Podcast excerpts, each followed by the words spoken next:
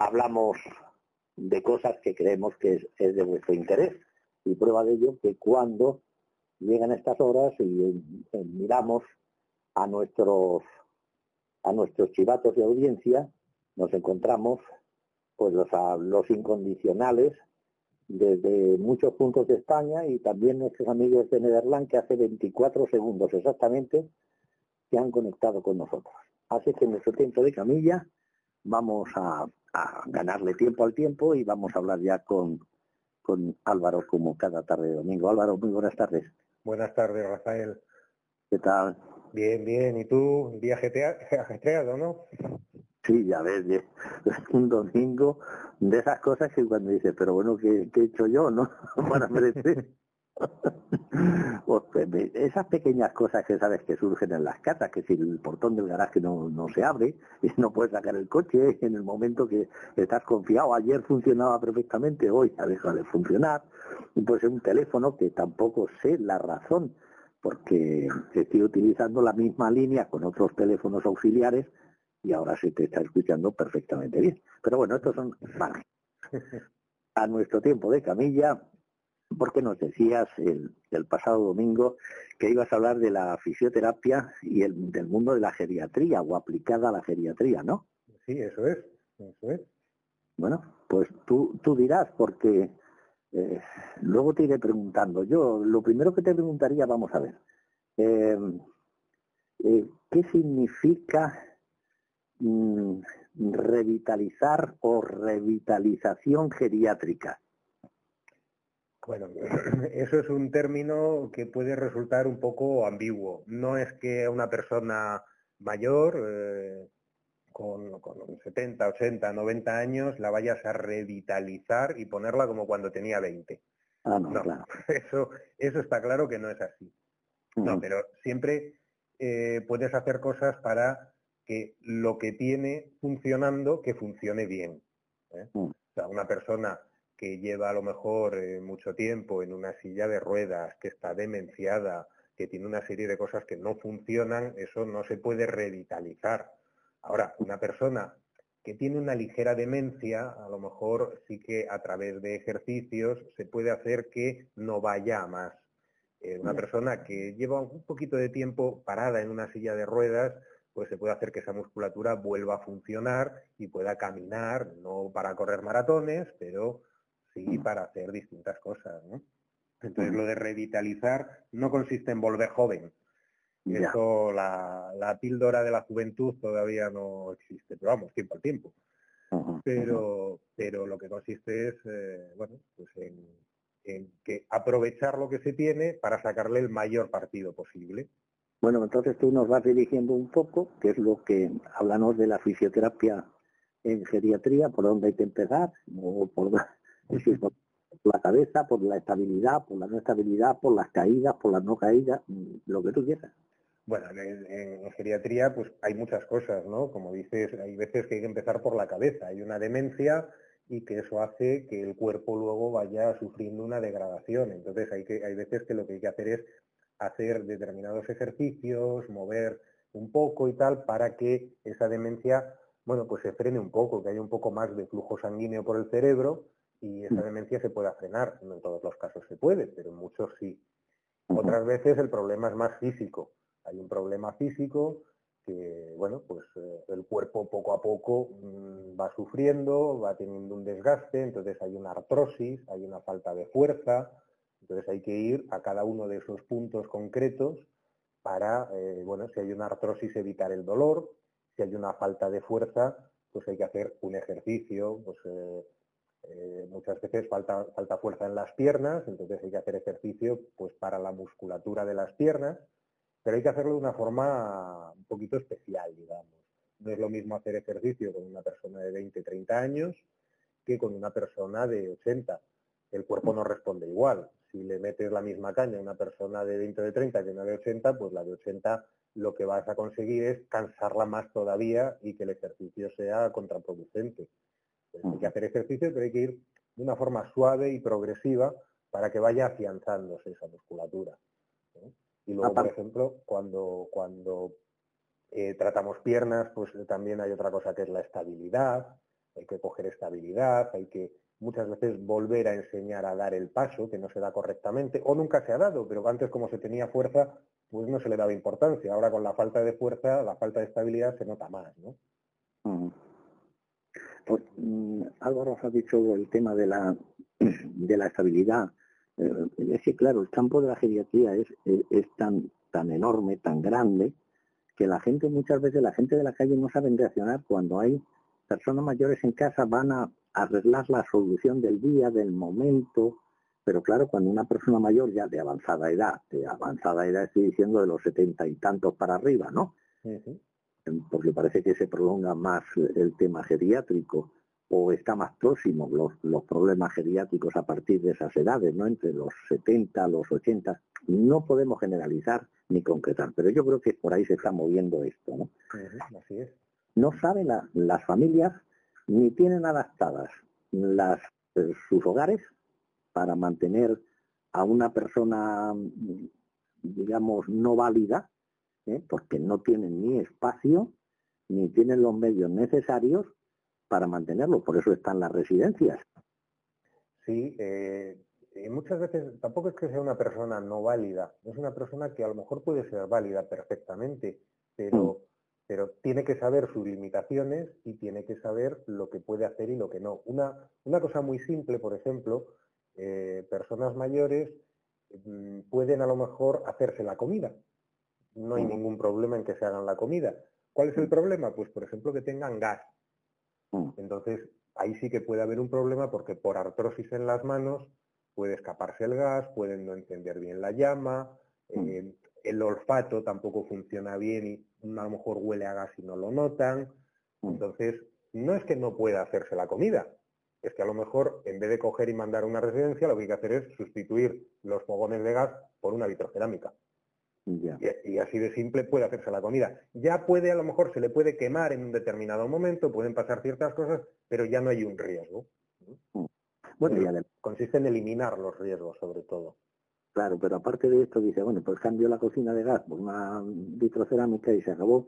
Pero bueno, también hay ya, mm, creo que a nivel nacional, pues eh, gente o, pequeñas organizaciones o no sé, pequeñas empresas que se dedican a llevar la comida a, la gente mayor a su casa ya cocinada, hecha y tal, eh, con arreglo a unos menús determinados, pues creo que como en los colegios, los catering estos, y le dicen al matrimonio de ancianos o al anciano o la anciana, si viven solos, mire usted, hoy va, le toca a usted comer un purecito de verduras y pescadito, y ya se lo llevan hecho. Sí, sí. Sí, sí, hay, ahora eh, multitud de empresas que dan todos los servicios, dan toda la cobertura que pueda necesitar una persona mayor.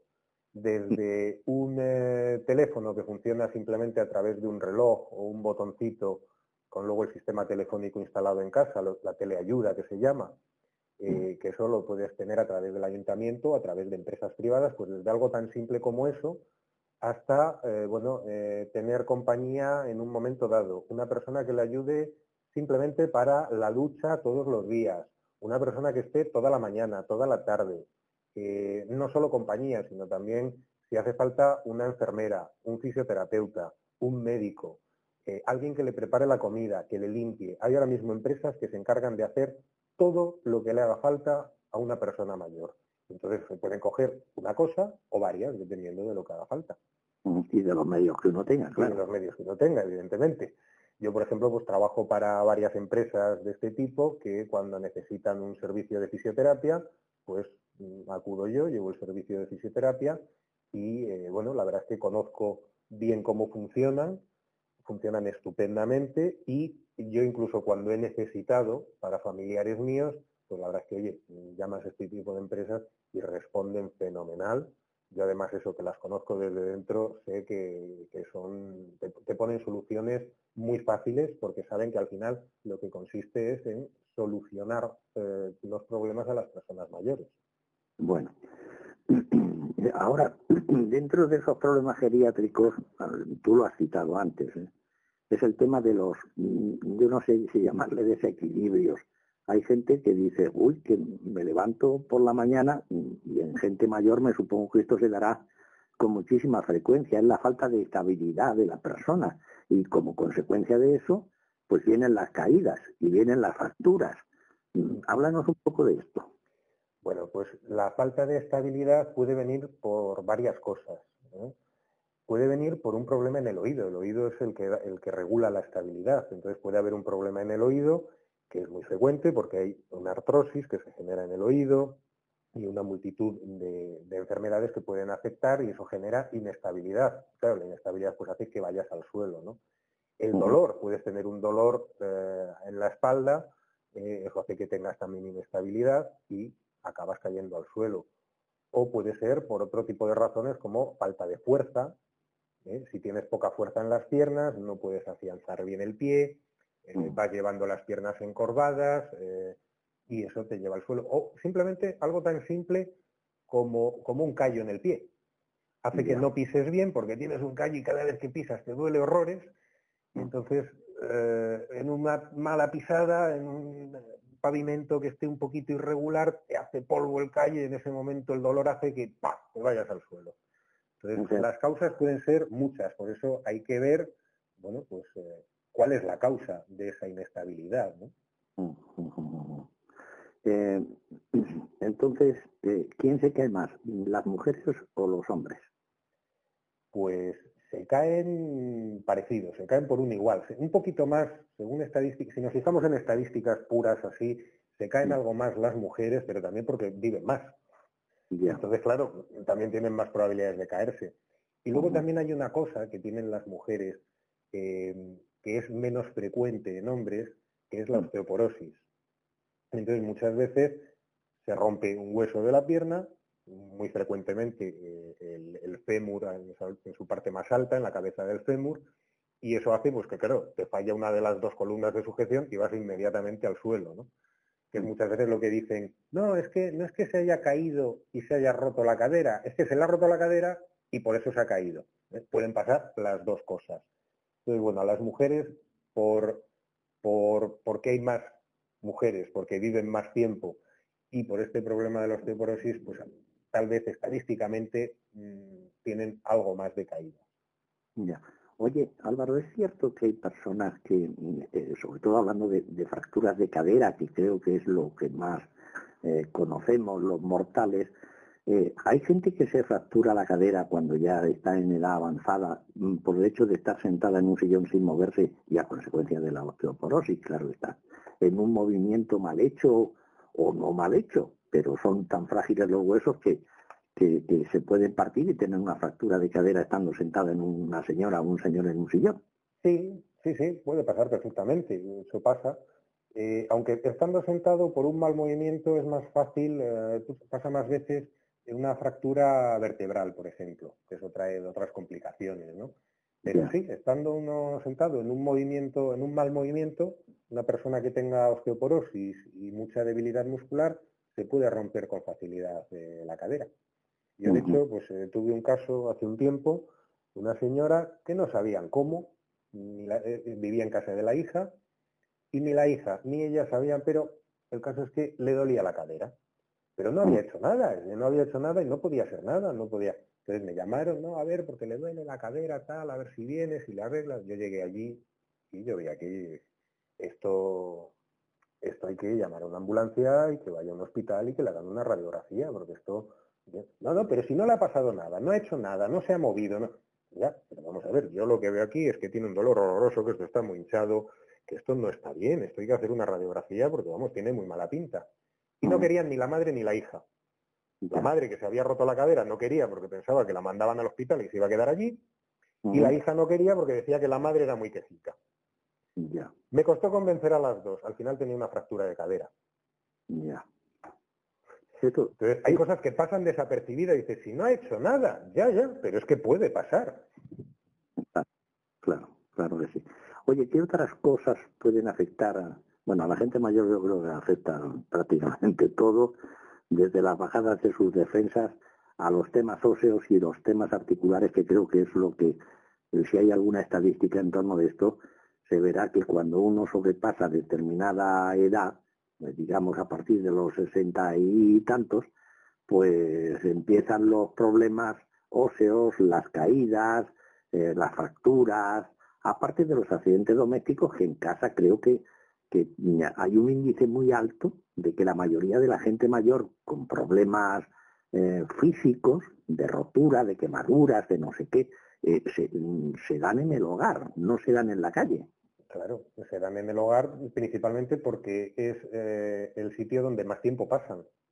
Una persona en activo, digamos, que trabaja, pues pasa un tiempo en la calle, trabajando, pues transportándose de un sitio a otro, tal, y una persona eh, que ya no está en activo, pues pasa más tiempo en casa. Entonces es normal que pasen muchos accidentes en casa, con lo cual tenemos que tener la casa adaptada, ¿no?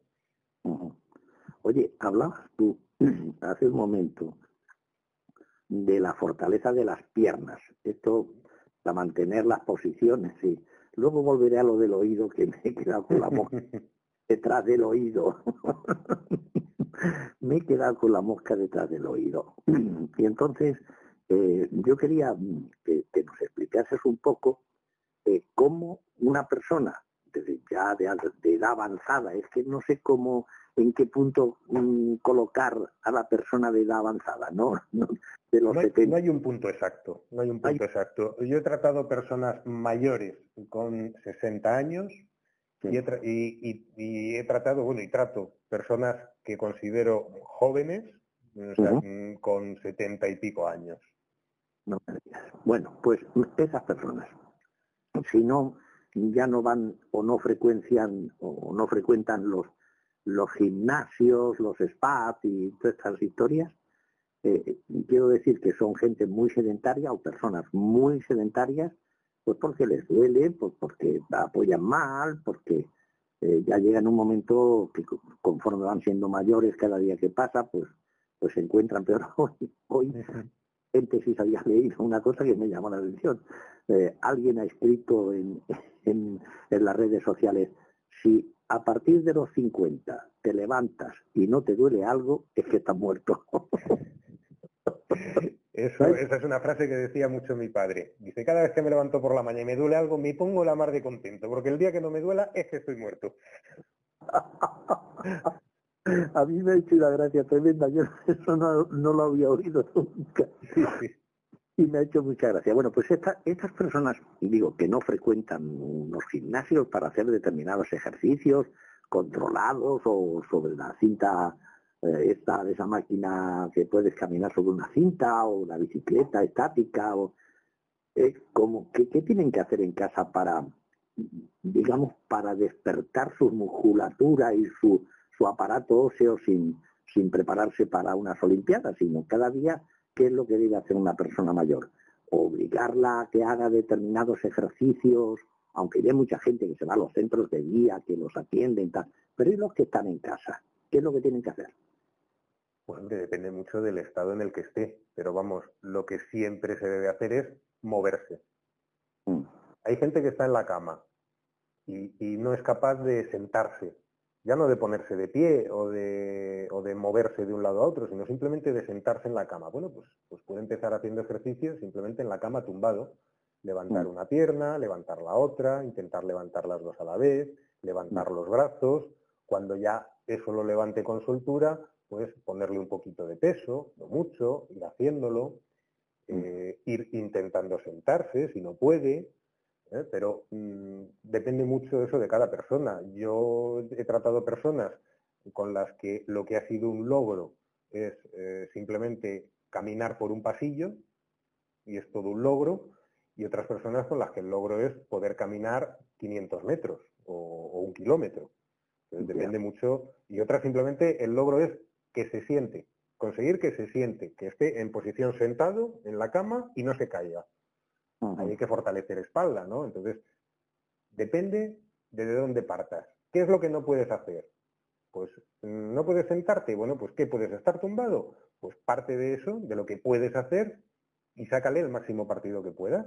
¿Puedes estar tumbado? Bueno, pues desde la posición tumbado, levanta el cuerpo, gira a un lado, gira a otro, levanta los brazos, ponles un poquito de peso, ¿Puedes sentarte? Muy bien, pues sentado haces ejercicio con la espalda, a un lado, a otro, hacia adelante, hacia atrás, con un poquito de peso en los brazos. Eh, ¿Puedes caminar? Bueno, pues intenta ir caminando mejor, ir dando pasos mm, un poquito más largos, eh, ir afianzando bien la zancada. Siempre tienes que partir de lo que puedes hacer, aunque sea estar tumbado en la cama nada más, y a partir de ahí ir haciendo un poquito más cada día. Oye, hablabas del tema Mm, volvemos atrás en nuestra conversación al tema del oído. Esto te he dicho, tengo la mosca detrás del oído. Me has dejado cavilando. Yo estoy perdiendo audición, lo digo públicamente, no pasa nada, ¿no? Esto lo tengo yo que arreglar con esos pequeños aparatitos que se ponen por dentro de la oreja, porque eh, debido a mi profesión, dicen, eh, el otorrino que me vio recientemente me dijo que no, que no tenía nada que ver el tema de los auriculares en mi profesión porque yo no me pongo los auriculares como para levantarme la tapa de los sesos. Eh, pongo en un tono, digamos que dentro de mm, normal, más bien bajos, ¿no? y, entonces me dijo, no, no, es un tema circulatorio lo que está haciendo que usted esté perdiendo audición en el oído izquierdo. Entonces me mandó mm, esas pastillitas a Viro y tal, pues una pastillita todos los días, un momento que mejoré bastante, pero ahora, en, esto, en este invierno, estoy notando que empieza, me cuesta trabajo, me tienen que repetir las cosas de vez en cuando por el lado izquierdo, por el lado derecho no tengo una audición perfecta, y entonces, ¿qué, qué, estoy notando? Inestabilidad. Eso que tú decías, cuando voy caminando, hay un momento en mi caminar que voy con, miles de precauciones ¿eh? para no caer, para me tengo que sujetar en una pared, esa inestabilidad me aparece momentáneamente, luego se va. Es cuestión de segundos, me recupero y luego ya continúo mi marcha normalmente. El tema de los oídos, eh, si se arregla el tema de la audición con los sonotones y estas historias, o, es una labor de fisio, ¿qué es esto? Explícamelo. Bueno, es, es un poco complejo porque en el oído influyen muchas cosas. Entonces, el oído eh, es, el que, es el que regula el equilibrio, es el que mm, dice, es como si tuviéramos dentro del oído un nivel. Mm. Todos conocemos los niveles que se usan para las superficies horizontales, para ver la verticalidad y tal. Entonces el oído es el que tiene nuestro nivel y es el que mm. nos dice en qué posición estamos, eh, si estamos levantados, si estamos sentados, si estamos inclinados, eh, y es el que determina la posición. Entonces, ¿qué pasa? Que al oído le pueden afectar muchas cosas. Mm, desde un problema en la mandíbula, que está pegadita al oído y entonces puede afectar al oído, eh, un problema muscular, que puede causar una tensión y afectar al oído, puede haber un problema, como bien decías, eh, de circulación, que lo que hace es, bueno, pues que se reseque un poquito la zona y entonces la transmisión en el oído no funcione bien. Eh, también eh, hay un problema, yo tenía una tía, era muy curiosa, porque ella decía que era sorda de verano. y decía, ¿cómo que sorda de verano? Sí, sí. Dice, porque en invierno con la humedad oigo bien, pero en verano con la sequedad no oigo nada. Y así es, o sea, al oído también le hace falta eh, un cierto grado de humedad. Entonces, dependiendo incluso de qué zona vivas, de en qué época del año estés, tu, oído puede funcionar mejor o peor. Entonces, son muchas las variables que afectan al oído, ¿no? Y luego, de todas esas variables, pues claro, eh, em, puede producir desequilibrio. Y eso es lo que nosotros tenemos muchas veces que corregir, ¿no? Oye, Álvaro, entonces, me estás diciendo, un tema de sequedad, tal, la falta, la carencia de lluvia puede ser que con estos grados tan altos de contaminación que tenemos en las ciudades influya también en esto del oído. Claro que puede influir, claro que puede influir. No a todo el mundo, no todo el mundo tiene tiene un oído eh, tan sensible, ¿no? Pero sí que cuando vas teniendo edad vas teniendo el oído más sensible y esas cosas que con 20 años no lo notas, pues eh, ya con 80 o 90, pues sí, sí que lo notas. Fíjate tú, ¿eh? No, la carencia de lluvia, no. la carencia de lluvia puede estar afectando a algún familiar de aquellos que nos están escuchando, incluso de los que nos están escuchando o mal escuchando porque tienen una audición fatal. Yo te, llevo una temporadita desde el medio de octubre para acá, donde mi calidad de audición es, no ha caído una gota de agua, claro. Entonces yo debo, me debo estar quedando como Beethoven. Un pues. La prueba es muy fácil. En, en, uno de los parques que ponen riegos, paséate justo después de que hayan dado riegos, que hay más humedad en el ambiente, en el ambiente y, y mira a ver si escuchas mejor. A ver si escucho mejor, ¿no? Sí, sí. Bueno, bueno, bueno, bueno. Entonces, consejos. Mm, antes, bueno, me vas diciendo la canción que vamos a poner hoy mientras te la voy buscando y la voy preparando antes de decir adiós. Eh, ¿Nos das unos consejos generales geriátricos para aquellos que, te siguen cada domingo en Soy Radio? Sí, bueno, primero te voy a decir la canción. Eh, la canción, yo creo que la más adecuada hoy para el tema es la de A mi manera, eh, eh, con la versión de Siempre Así, que en realidad es una versión de My Way de Frank Sinatra. Ah, bueno. Pero bueno, un poquito cuando llegan las personas a, determinada edad tienen que estar orgullosos de haber vivido a su manera, ¿no? Entonces podemos poner a Frank Sinatra. Si quieres también, Frank Sinatra, My Way. Pues sí, hombre, bien. Bueno, yo voy, yo lo voy preparando. Bueno, Ahora nos dan los consejitos. consejos, bueno. Eh, primero, antes quería una cosa que no hemos nombrado que en el ambiente eh, geriátrico, que es eh, algo que influye mucho, que es el tema social. el tema social influye mucho en el ambiente geriátrico en el sentido de que hay muchas veces que se encuentran solos, mm. que las amistades no están porque han tenido que ir a una residencia, porque han pasado a mejor vida, eh, por 20.000 circunstancias, que los familiares a veces no les pueden atender o no pueden como ellos quieren. Entonces, mm, una persona que ha llevado una vida de una determinada forma hay veces que le cambia, que le cambia totalmente. Yo me acuerdo eh, tratando a un general importante, no me acuerdo del nombre, bueno, me acuerdo que era, un cargo importante. Pero aquella persona con 80 y algo años que toda su vida había trabajado eh, dando órdenes, el que le llegara una enfermera y le dijera, fulanito, ¿qué tal estás hoy? Le tratara con diminutivo y le tratara de tú en vez de de usted, aquello se le veía que se le descomponía. es, es un caso un poquito extremo, pero se da, ¿no? Entonces hay que tener muy en cuenta eh, con las personas mayores el tema social, el, intentar que, bueno, que si ha llevado una vida como ha querido, pues pues hay que intentar que siga llevando esa vida en la medida de lo posible, pero no cambiársela por completo, claro. Eso, yo ahí, ahí metemos la pata. Eh, si entramos en ese tema dentro de la fisioterapia, no sé si habrá fisioterapia para cuando vas al mercado y te dice, eh, te dice la señora que está vendiendo los tomates, te dice, hola cariño mío, que soy usted si es la primera vez que o sea, te, saben el nombre y te dicen, ¿no? Antonito, buenos días, ¿cómo está usted? Sí, pero eso, eso te genera una situación que tú si vas al mercado, pues oye, si no te gusta, puedes optar por no ir. Sí, no. Es sencillo, pero cuando tú estás en una cama sin poder moverte y te viene una persona y te trata así, no puedes optar por nada, es o lo aceptas o no lo aceptas. Sí, no cabe duda. Entonces eh, hay que tener muy en cuenta el tema social, ¿no? Hay que tener en cuenta a la persona. ¿eh? Y hay que, hay que trabajar porque esa persona esté lo mejor posible. Entonces, hay que crear un buen entorno para que esté lo mejor posible y a su vez hay que sacar el máximo partido a lo que puede hacer esa persona. Eh, no es que digas, no, pues mira, como ella es mayor no puede hacer nada. No, no, no puede hacer nada, no. O sea, podrá hacer muchas cosas. Lo que pasa es que a lo mejor no son las que ha hecho siempre, podrá hacer otras. No podrá mm, hacer una gran comida, pero oye, sí puede ayudar a lo mejor a estar pelando las patatas o, hacer una determinada cosa, ¿no?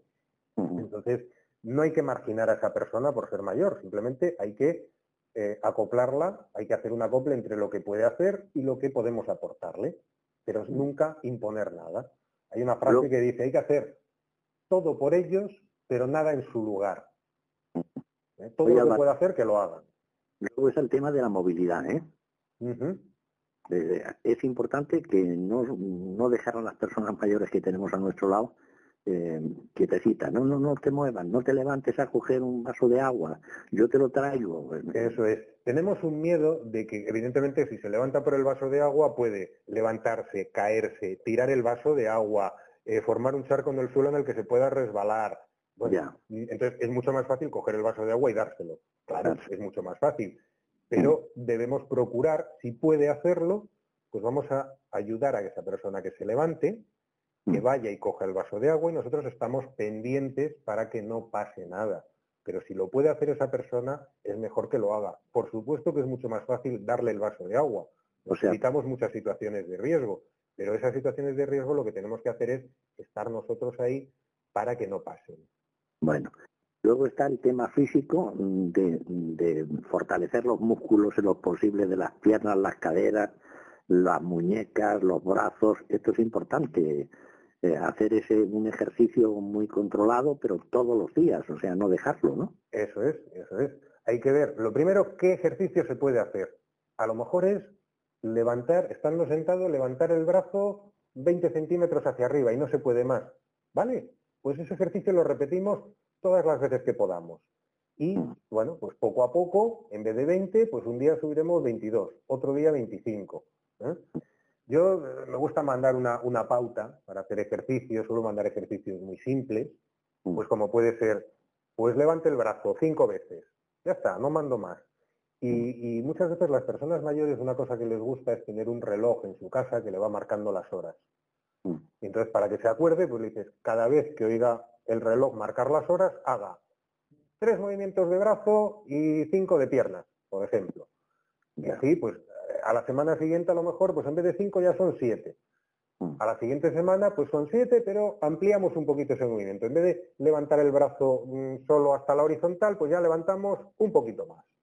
Y así vamos poco a poco aumentando, siempre partiendo de lo que se puede hacer y aumentando poco a poco.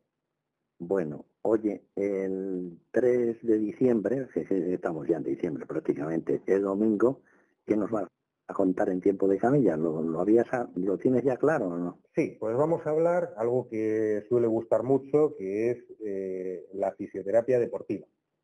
Ah, o sea, vamos a hablar de deporte de fisioterapia y deporte. Fisioterapia y deporte, las lesiones que uno se produce haciendo deporte. Bueno, perfecto.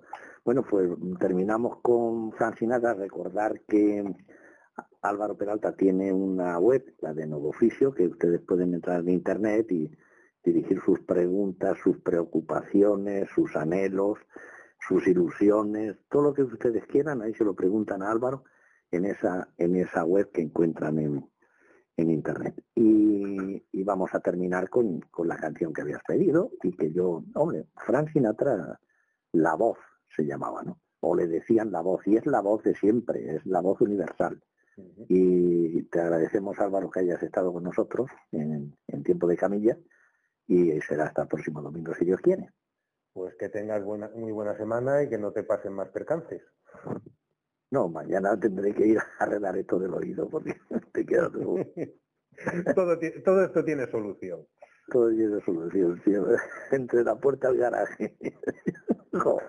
bueno, el teléfono y todas estas cosas. Bueno, Álvaro, que un abrazo. Gracias y hasta, hasta el próximo domingo, si Dios quiere. ¿eh? Un abrazo. Hasta el próximo domingo. Buenas noches.